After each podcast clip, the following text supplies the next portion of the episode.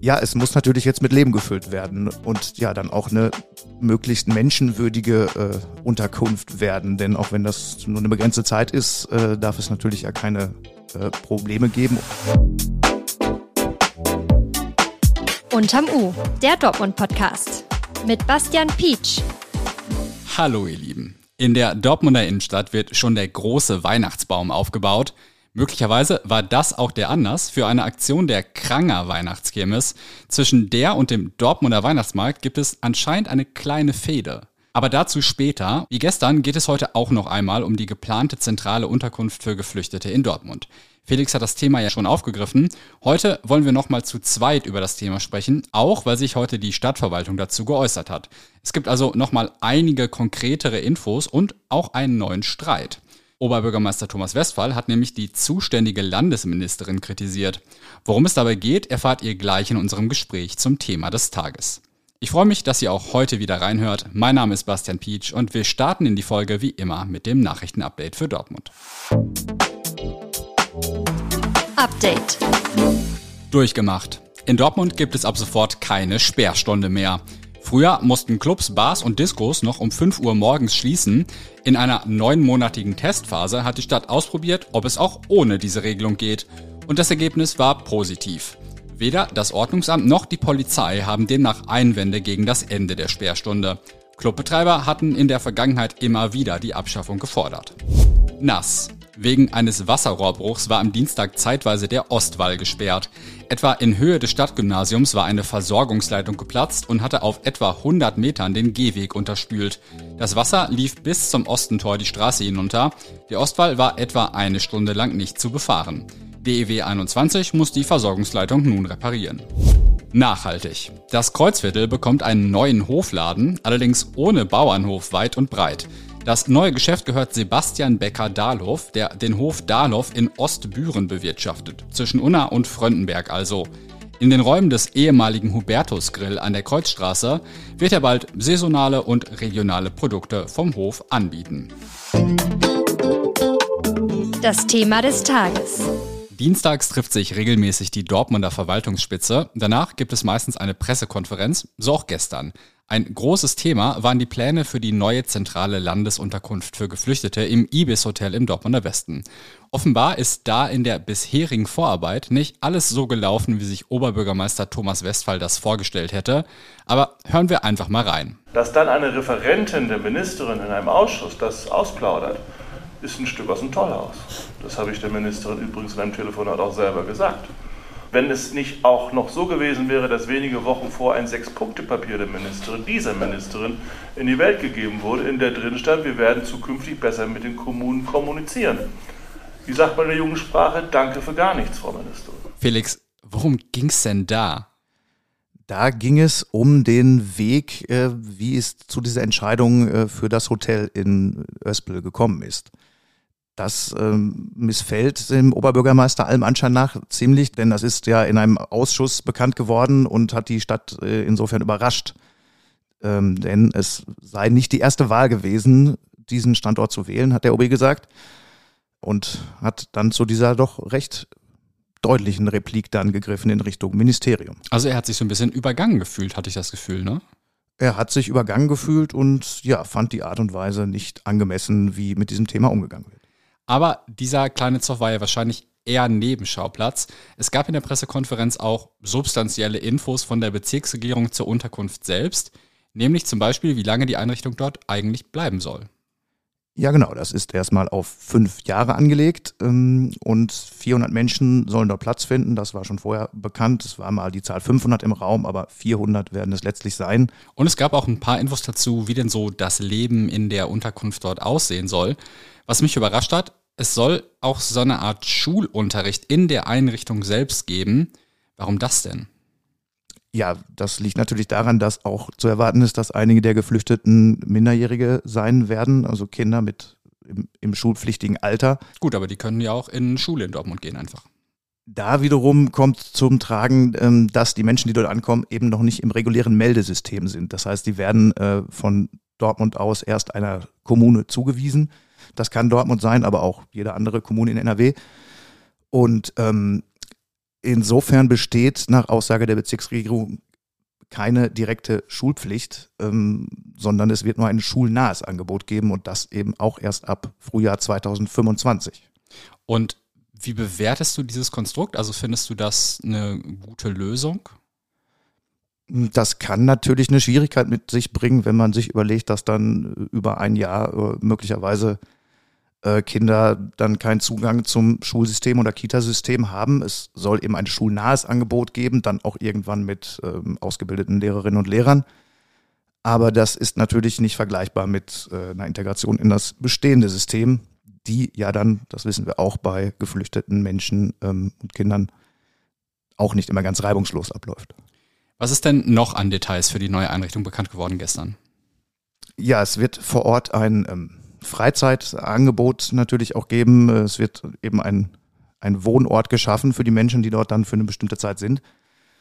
Ähm, das Ganze auch mit Ansprechpartnern vor Ort dann. Ähm, und ja, es ist auch geplant, natürlich dort gesundheitliche Versorgung anzubieten ähm, und auch Vermittlung zu Fachärzten.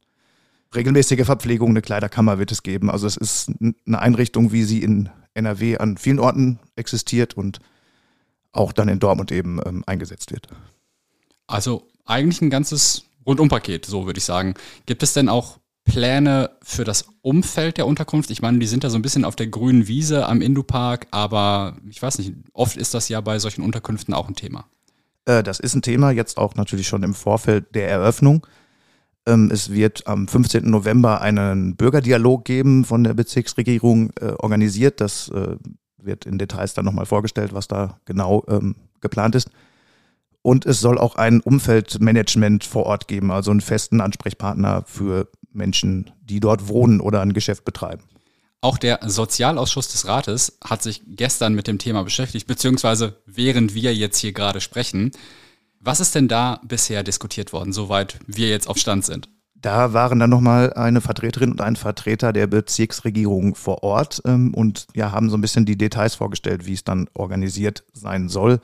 Da ging es dann eben nochmal um die Punkte, die ich gerade schon genannt habe. Ähm, Freizeitangebote, sanitäre Versorgung, ähm, Gesundheitsangebot, Hygiene, solche Dinge.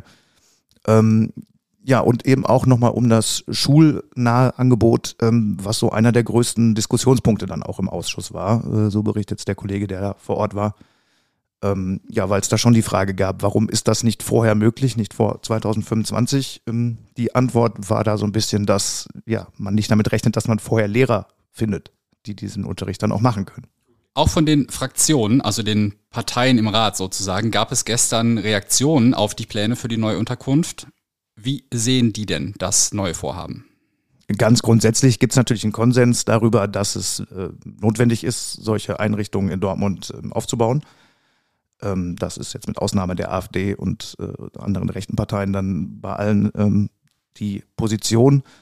Es gibt natürlich jetzt zu dem genauen Vorgehen Kritik in verschiedene Richtungen. Ähm, zum einen in Richtung des Landes, dass man da nicht äh, schneller in die Kommunikation gegangen ist und besser. Und aber auch so ein bisschen in die Richtung der Kommunikation der Stadtverwaltung, die ja dann da auch äh, den Rat gefühlt äh, außen vor gelassen hat aus Sicht von manchen. Ähm, ja, das wird dann alles nochmal diskutiert am 8. November, wenn der Rat dann zum nächsten Mal zusammenkommt. Aber man diskutiert hauptsächlich über Kommunikation und nicht über die Sache selbst sozusagen. Äh, exakt. Ähm, das ist ja in Dortmund auch eine geübte Praxis, dass man sich über solche Standorte auseinandersetzt. Das haben wir in den Jahren 2015, 16 äh, sehr intensiv erlebt. Und natürlich gibt es da immer viele Ebenen. Ähm, einmal die ganz lokale, die das hat die Stadt auch nochmal betont, natürlich zuerst informiert werden musste, also der Stadtbezirk Lütgendortmund.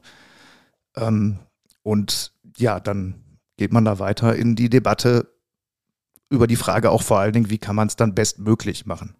Ist es denn das bestmögliche Konzept? Also wie bewertest du das, was da jetzt vorgeschlagen wird? Ob es jetzt das Bestmögliche ist, das kann ich natürlich jetzt, da ich jetzt kein ausgewiesener Fachmann für die Einrichtung von äh, geflüchteten Unterkünften bin, äh, nicht, nicht abschließend bewerten. Ähm, ich habe schon einige Diskussionen allerdings erlebt äh, über dieses Thema, auch in der Vergangenheit. Und ähm, denke, dass man da gelernt hat, glaube ich auch, dass ähm, man schneller und frühzeitiger Dinge diskutiert und ähm, vielleicht auch schon vorausschauend plant. Ähm, Ich glaube, da war man irgendwie vor acht Jahren noch etwas anders äh, aufgestellt. Ja, es muss natürlich jetzt mit Leben gefüllt werden und ja, dann auch eine möglichst menschenwürdige äh, Unterkunft werden. Denn auch wenn das nur eine begrenzte Zeit ist, äh, darf es natürlich ja keine äh, Probleme geben. Und da wissen wir, sind nicht alle äh, Unterkünfte für Flüchtlinge auch in der Vergangenheit äh, so ähm, einwandfrei gewesen, was das angeht. Wann sollen die ersten geflüchteten Menschen da einziehen? Der Plan ist äh, ab dem 1. Januar. Das wird von der Stadtverwaltung als relativ ambitioniert äh, bezeichnet, aber das Land hält da bisher dran fest. Felix, vielen Dank für das Update zu einem Thema, das sicher auch in den kommenden Tagen Dortmund noch weiter beschäftigen wird. Unter rn.de slash Dortmund halten wir euch natürlich auf dem Laufenden und auch in den Shownotes habe ich euch nochmal einige interessante Hintergründe zusammengestellt.